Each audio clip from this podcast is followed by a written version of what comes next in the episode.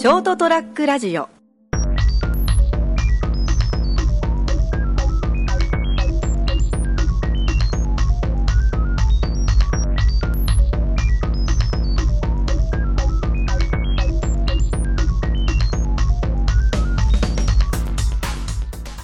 皆さんこんにちは。朝ちゃん先生の「ドーンと言ってみよう」の時間です。今日もまた一人ですね。最近、えー、一人でいろいろ作業していることが多いんですがそのついでに、えー、録音をしております。えー、今日の話はですね前回は突然なんかムービーかなんかでですね、えーと、写真のなんかあ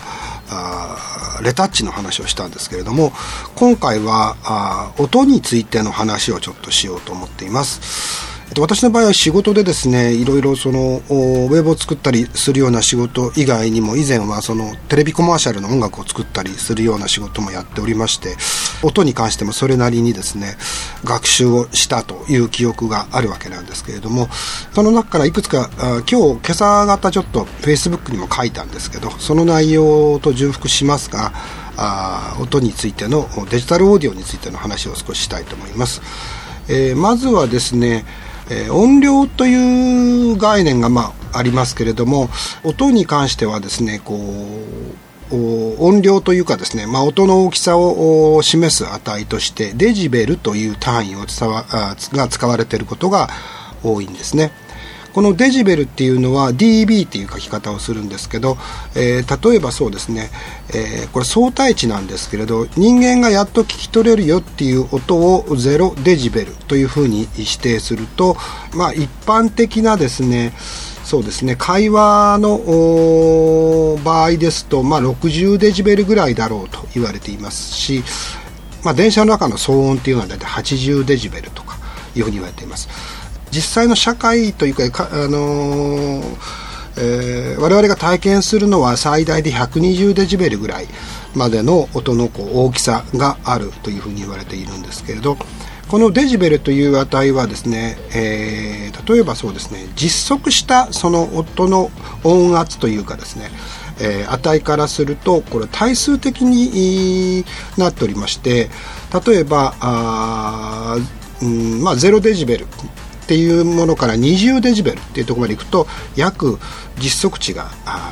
10倍ぐらいになると、えー、10倍になるというふうになってます。で、えー、40デジベル上がったっていう時には実際の数値は100倍ぐらいになってます、えー、で60デジベルとなると当然これは1000倍というふうになるんですけどこれはどういうことかというと人間の耳というのは小さい音の時の方が感度がいいんですね。で大きくなればなるほど徐々にその感度が落ちていくというふうなあ特性があるんですね。えそうでないと小さい音を聞き分けるのが難しいということになります、えリニア直線的にその音量に合わせて人間の耳が、えー、聞こえていると、え小さい小さいささやき声とかそういうのは非常に小さくなってしまって、それを認識できないというところから自動的にまあ、エフェクターというかですねでいうとコンプレッサーがかかったような状態で、え認識をするということでこのデジベルという単位がより人間の感覚に近いということで使われていると。いうことなんですね。これはやっぱり小さい音が聞こえていないと、えー、例えば危険を察知するとかそういう能力がやっぱり低下してしまうというようなところから人間がもともと持っていた能力として、えー、このようなあ感じ方になっているということになります。まあ、簡単に言うとこのデジベルってそういうものですね。えー、さてさてもう一個。でこれでですねあの MP3 という、えー、次はですね話なんですけど MPEG という企画があるんですけれどもこのよくまあ音楽でこう MP3 でデコードじゃなくてエンコードですね。ごめんなさい。エンコードしたものを、えー、皆さんは使ってらっしゃる。エンコードっていうのは何かにこう、えー、数値化するというまあえー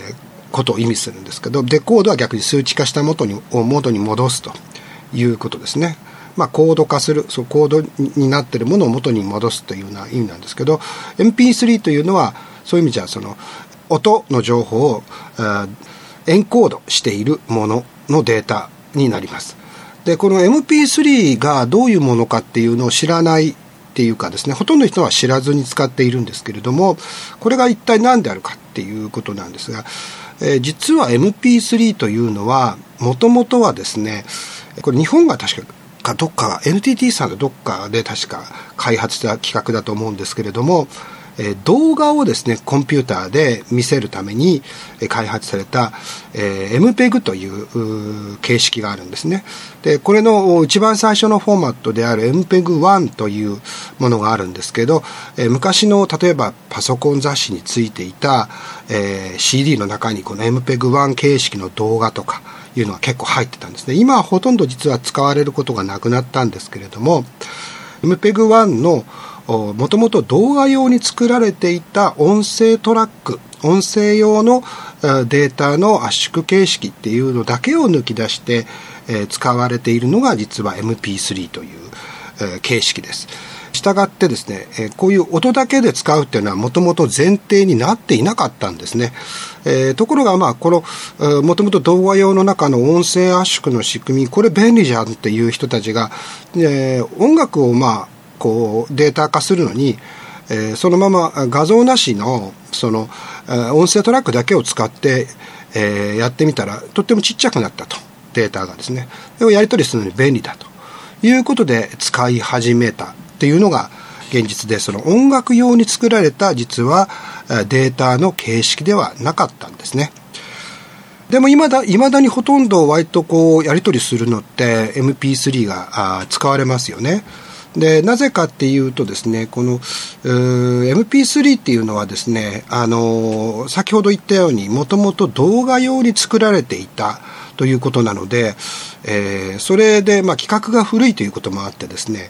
コピーガードとかコピー防止策とかそういったものが施されていなかったんですね。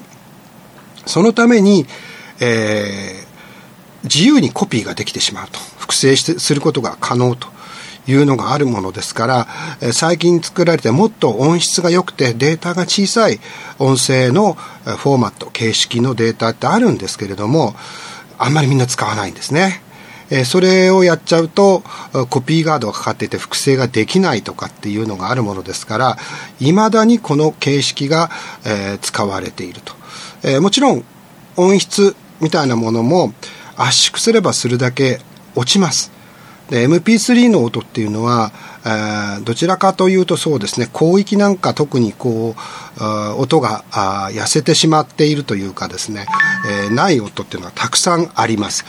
消えてしまった音っていうのがあるんですね。MP3 の圧縮っていうのは結局ですね例えば大きな音を人間は聞くとその中にある小さな音にはあんまりあのは感じないっていう、えー、部分があるんですね。メインの音だけが聞こえて、えその裏で例えば小さな音で例えばストリングスが鳴ってるとか、えっていうようなことはほとんどそのこう無視してしまうというそういう特性を利用して、えー、複雑な波形を単純化することによって、えー、そういった小さな変化みたいなものを削ってしまうということで圧縮をかけているということが基本になります。まあ、それ以外も実際はですねいろんなあの例えばビットレートだったりとかいろんなもので、えー、圧縮する部分っていうのは決まってくるんですけれども、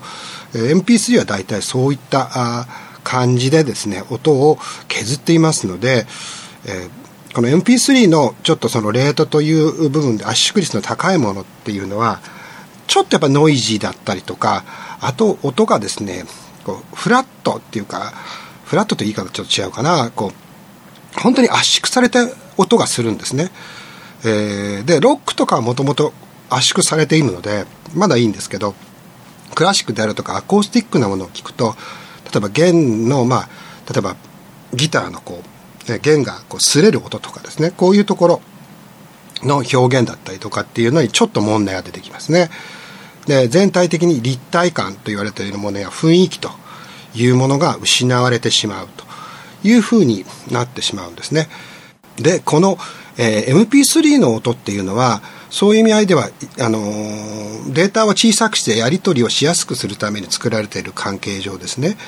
えー、いろんなものを犠牲にしていますのでこういう音を長く聞き続けるのは実は人間にとっては非常にストレスがあるんじゃないかっていうそういう研究がなされていますえもともとあるべき帯域の周波数が消えてしまっているというようなことで、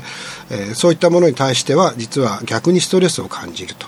でそういうことからスーパーオーディオとか新しいオーディオの企画が今生まれて少しずつまあ普及しつつあるという状況にもあるんですね。えー、まああの一般的にこう音楽を楽しむのは MP3 がダメということではないにしてもですねこういうことを知っておいて一度そのハイレゾ音源とかもともとのピュアオーディオみたいなものっていうのに興味を持っていただいて音を聞いてみるっていうようなことをしてみてはいかがでしょうかね。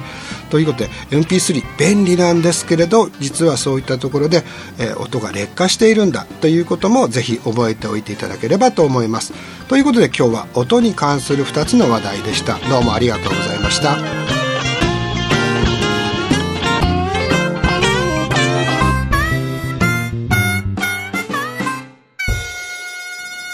st-radio.com ショートトラックラジオ